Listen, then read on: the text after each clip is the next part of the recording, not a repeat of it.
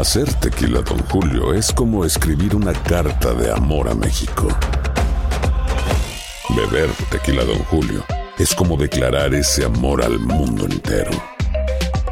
Don Julio es el tequila de lujo original, hecho con la misma pasión que recorre las raíces de nuestro país. Porque si no es por amor, ¿para qué? Consume responsablemente. Don Julio Tequila, 40% alcohol por volumen, 2020. Importado por Diageo Americas, New York, New York. Boost Mobile tiene una gran oferta para que aproveches tu reembolso de impuestos al máximo y te mantengas conectado. Al cambiarte a Boost, recibe un 50% de descuento en tu primer mes de datos ilimitados. O, con un plan ilimitado de 40 dólares, llévate un Samsung Galaxy A15 5G por $39.99. Obtén los mejores teléfonos en las redes 5G más grandes del país. Con Boost Mobile, cambiarse es fácil. Solo visita boostmobile.com. Boost Mobile, sin miedo al éxito. Para clientes nuevos y solamente en línea, requiere AroPay. 50% de descuento en el primer mes requiere un plan de 25 dólares al mes. Aplican otras restricciones. Visita boostmobile.com para detalles. Familia querida de Univisión, aquí Lucero para decirles que no se pueden perder el gallo de oro. Lunes a viernes a las 9 por Univisión. El siguiente podcast es una presentación exclusiva de Euforia On Demand. Bueno, arrancamos rapidito. Hoy es día de un poco resumir algunas de las historias que hemos estado analizando durante la semana, pero que siguen haciendo noticia. Dos días después de que el gobernador Roselló y su administración entregaron por obligación de la ley promesa una revisión de los planes fiscales del gobierno central, de la Autoridad de Energía Eléctrica que han propuesto para vender, de la Autoridad de Acueductos eh, y de básicamente todo lo que tiene que ver con el descuadre fiscal de Puerto Rico, el gobernador sale a defender su plan fiscal porque ciertamente el que los ha leído y ha tenido la oportunidad de verlos con detenimiento se da cuenta que lo que allí dice no cumple con la, lo que es el objetivo principal de la ley promesa y de la existencia de la Junta de Supervisión Fiscal, que es la que finalmente decidirá si los avala, si le compra el plan al gobernador o si ellos hacen cambios y le exigen otras acciones al gobierno para lo cual tienen autoridad. Y entonces el gobernador sale a contestar que el plan fiscal se puede certificar. ¿Cuál es, eh, ¿Por qué es que tiene que contestar eso? Pues porque todo el mundo que ha visto el plan se da cuenta que no cuadra el presupuesto ese plan. Que ese presupuesto, ese, ese plan fiscal va a producir presupuestos descuadrados. Y aunque allí dicen que logran el cuadre en el último año del plan, que es en el año 2022, la realidad es que los supuestos económicos y los supuestos imponderables que tienen que ver con el asunto de la reestructuración de la deuda que está ante los tribunales o ante el tribunal, no van a permitir que se den esos supuestos. Por lo tanto, el gobernador ha tenido que salir y yo leyendo la, la justificación del gobernador, les tengo que decir una cosa con suma honestidad. Porque bueno, aquí las cosas como son. A veces los que están de acuerdo ideológicamente conmigo se molestan porque los critico y otras veces se, me aplauden porque critico a los contrarios y otras veces se molestan también porque digo las cosas en las que los que están en el poder están haciéndolo bien y tienen la razón. Pero ese es este trabajo y yo lo voy a seguir haciendo. No importa contra quién ni contra quiénes. Esta voz tenga que seguir siendo la voz de un sector enorme, pensante del pueblo puertorriqueño. El gobernador tiene razón en lo que dice hoy, en términos de por qué él ha decidido porque la decisión es de él, no es de la FAF ni del banco gubernamental o lo que quede del banco, porque él ha decidido no cuadrar los presupuestos. El gobernador le dice al vocero, o por lo menos se publica una nota en el vocero de hoy por Laura Quintero que cita al gobernador diciendo, entiendo que es certificable el plan fiscal porque la alternativa sería recortar más en algunas áreas que después tendría un impacto nocivo en las demográficas de nuestra sociedad, quiere decir, en que la gente se vaya y en que los más pobres y los más necesitados tengan una reducción en su calidad de vida que realmente sea inaceptable.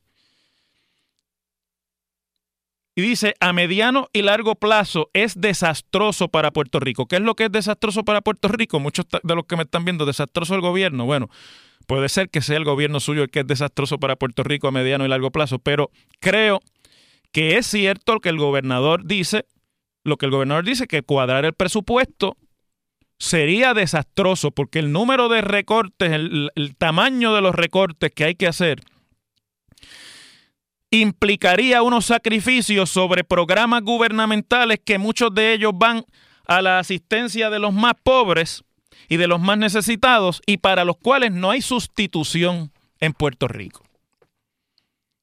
El problema que plantea, aunque el gobernador tiene razón en lo que está diciendo, es que si nosotros no cuadramos los presupuestos y en un número determinado de años fiscales los gastos y los ingresos del gobierno se igualan, que es lo que quiere decir desaparecer el déficit, ¿verdad? Que se gaste lo que entra, no más. ¿Dónde va a ir el gobierno de Puerto Rico a buscar los recursos que se necesitan para mantener ese nivel de gastos que es insostenible y que sería desastroso recortar. Ahí es donde está realmente esta la gran dificultad que va a enfrentar el gobernador, que va a enfrentar el que venga después de este gobernador y que van a enfrentar los gobernadores y los gobiernos de Puerto Rico en los próximos 15 y cuidados y más años. El plan fiscal que se sometió según la información oficial, proyecta una reducción de 7.600 empleados públicos de la rama ejecutiva en un plazo de cinco años, mediante lo que llaman en inglés medidas de attrition. Una reducción que es la reducción automática que la nómina tiene porque la gente se va yendo, porque la gente se va retirando o porque se mueren algunos. Y entonces pues no se sustituyen, ¿verdad? Eh, medidas de retiro o de salida voluntaria, congelar las contrataciones y mover a algunos trabajadores al, al sector privado mediante el modelo de empleador único hizo y, y obviamente mediante la privatización. Pero miren, el problema es que esos 7.600 empleados que se contemplan en el plan para reducir la nómina no le hacen ni cosquilla al problema fundamental que tiene el gasto de Puerto Rico como gobierno que en un gran componente es la nómina. Yo no sé cómo inclusive hablan de aumento y eso no cae mal, pero en un plan, bajo las condiciones en las que Puerto Rico está, usted poner aumentos salariales, esto es buscarse que, se lo, que no se lo certifiquen. Entonces están la Universidad de Puerto Rico, a la que le cortan 220 millones, la Autoridad de Energía Eléctrica, en la que plantean venderla, pero venderla va a requerir subir la tarifa y no venderla también. La luz va a subir en Puerto Rico, vendan o no la Autoridad de Energía Eléctrica. Esa es la realidad, porque es insostenible el modelo eléctrico actual mediante el cual se subsidia parte del costo eléctrico cobrándole en exceso electricidad a sectores económicos que son los que tienen que impulsar el crecimiento de la economía, sobre todo en el sector privado. Y eso no se va a poder sostener más porque el gobierno no puede darse el lujo de que la economía siga en esa picada libre, caída libre, y también porque además va a requerir crédito, va a requerir deuda mantener la autoridad funcionando y el gobierno no tiene acceso a deuda. Está la autoridad de acueductos en la que en el propio plan ponen ya el aumento de tarifas al agua. Y están los municipios que proponen un recorte en los subsidios y en los fondos que el gobierno central le pasa de 220 millones en los próximos cinco años. Esa es la forma que tiene el gobernador en su plan de anunciar una reducción de gastos sin cuadrar el presupuesto. Esas estrategias son igualmente mortales para la economía de Puerto Rico y lo van a hacer. Es decir, aquí no hay manera de que esto sea un, periodo simpático. Y no es por el huracán María. El huracán María profundizó la crisis. El huracán María aceleró la caída de la economía. El huracán María aceleró por décadas la salida de puertorriqueños para emigrar fuera de la isla. todo eso es cierto. Es como haberle puesto el chambón a la gasolina de una caída económica y de una contracción, una reducción de lo que por mucho tiempo nosotros nos acostumbramos que era Puerto Rico, en términos de que aquí se vivía bajo la impresión de que estábamos en un país del primer mundo eh, y que aquí se podía gastar como se gasta en los Estados Unidos y que nosotros tenemos una economía que es la de los Estados Unidos y ninguno de esos supuestos es cierto. Por eso es que es inviable en este momento en el Congreso plantearle la estadidad. Porque el, el, problema principal que se tiene en Puerto Rico es un problema económico y no es de ahora, es de muchas décadas. Esa es la realidad. Y entonces, el gobernador plantea que eso es lo que él produjo y que lo contrario sería acabar de meterle el tiro de gracia a la economía puertorriqueña. Tiene razón, vuelvo y repito en eso. Pero no hay manera de que no lo tenga que hacer. Le tocó a él. No es una cuestión aquí en la que usted pueda adscribir toda la responsabilidad a este gobierno, aunque han cometido tantos errores en tan poco tiempo que han ayudado a acelerar todo el deterioro y la debacle económica y fiscal de Puerto Rico y han bregado de una manera tan poco transparente con el asunto que, que se pusieron al día, se pusieron al mismo nivel de las administraciones anteriores en tiempo récord, con los mismos embustes, con los mismos errores y con la misma perdición con la que miran y, y es como si tuvieran una nube al frente sobre las realidades.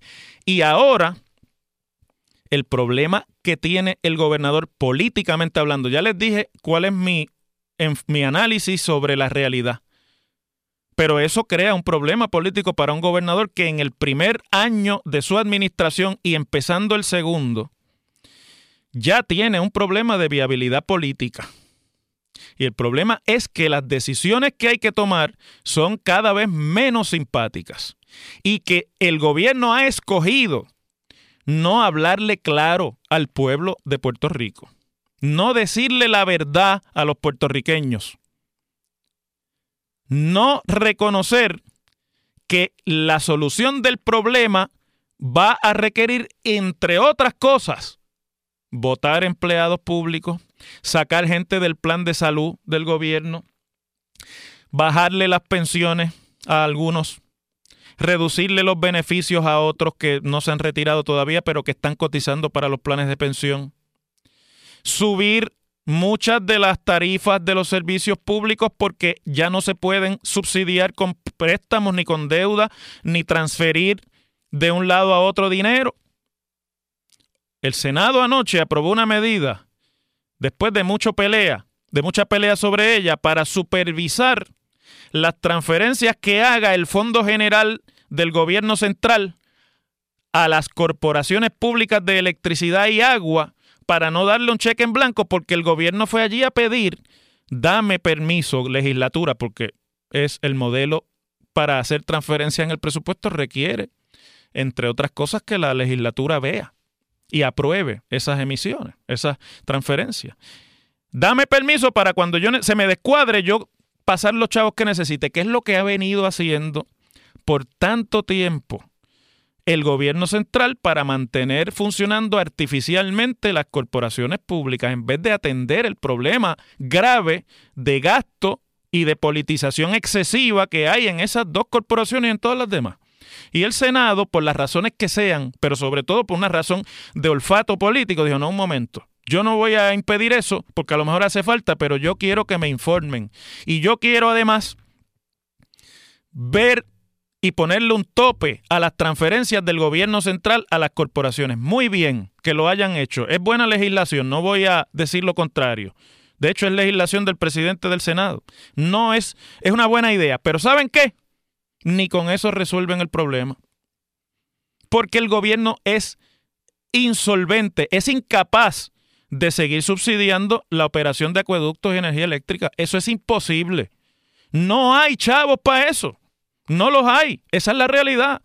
Y en vez de hablar claro, siguen con las mismas tácticas estas de, espérate, que me pica por acá, pero me rasco por allá. Y al final, mire, es que no hay los recursos. Entonces, si no hay los recursos, usted podrá ahora tratar de retardarlo, podrá presentar una idea que parece innovadora, pero al final eso lo, lo agarra usted. Tarde o temprano, el dinero no está. Tarde o temprano no se puede seguir subsidiando. Tarde o temprano hay que empezar a tomar decisiones que son dolorosas.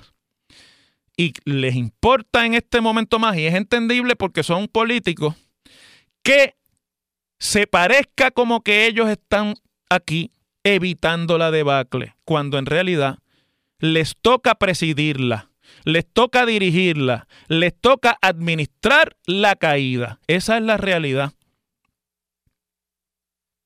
Así es como es. Podrán decir que no. La última estrategia es con todo este plan de no cuadrar, pero explicar por qué no cuadran que sea la Junta la que tiene un mandato de ley para llevar a cero el descuadre en el presupuesto, la que obligue a tomar esas decisiones.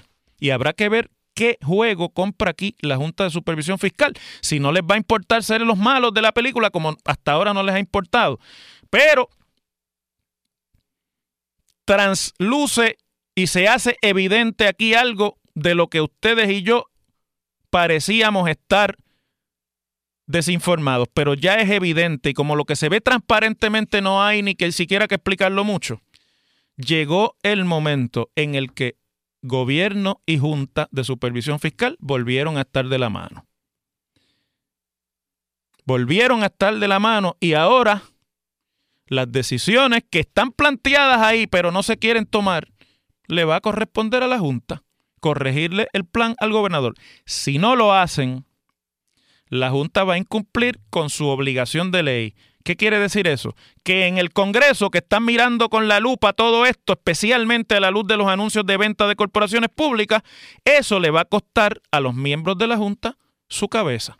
A lo mejor ya hay algunos que no quieren estar ahí, hay otros que se tienen que ir pronto. Pero aquí, no podría estarse presentando un plan fiscal como este con tanta celebración si no hay un, un acuerdo en el que de pitcher y catcher la Junta le diga, no te preocupes, eso yo lo voy a arreglar acá y yo voy a hacer el mal. Las cosas como son.